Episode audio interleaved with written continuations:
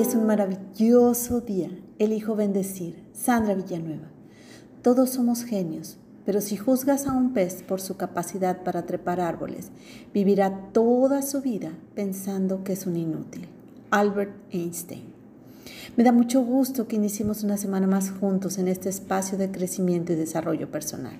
Elegí esta semana compartir el tema de inteligencias múltiples. Iniciaba el siglo pasado, allá por 1904-1905, cuando el ministro de Educación francés pidió a los psicólogos Alfred Binet y Theodore Simon, ambos investigadores, que elaboraran una prueba de inteligencia, la cual permitiera distinguir a los niños que tuvieran retraso mental de los niños que tuvieran una inteligencia normal.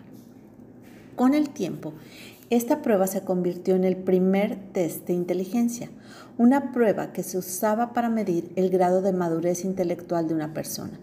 Así aparece en la historia lo que se conoció y usó por mucho tiempo como el primer test de inteligencia moderno en la historia, el famoso CI, daba como resultado. Dicha prueba consistía en varios componentes como razonamiento lógico y verbales, como buscar rimas de palabras, nombrar objetos, entre otros. Al resultado de la prueba, como te mencioné, se le conoció como el CI, conocido como el cociente intelectual, el cual expresa el grado de maduración intelectual comparado con la media de la población. La puntuación del CI es una combinación con la edad la cual proporciona información sobre el desarrollo intelectual. Está avanzado o retrasado con respecto a otros.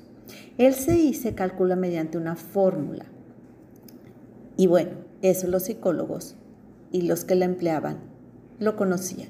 Este test llegó a tener un éxito enorme tanto en Europa como en América. Sin embargo, en la actualidad sus métodos e ideas se consideran obsoletos y por supuesto ya no se utilizan o se utilizan muy poco, pero forman parte de la historia del primer, primer test que midió el CI. Por varias décadas así se medía la capacidad o inteligencia de una persona. Bajo estas premisas o estándares se creía si eras inteligente o no.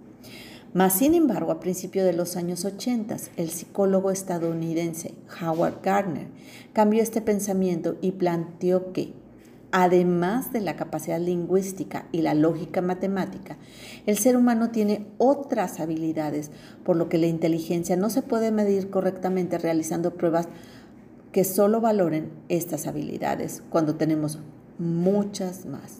Por muchos años, Garner se dedicó a observar a personas que habían sufrido lesiones cerebrales o padecido accidentes vasculares.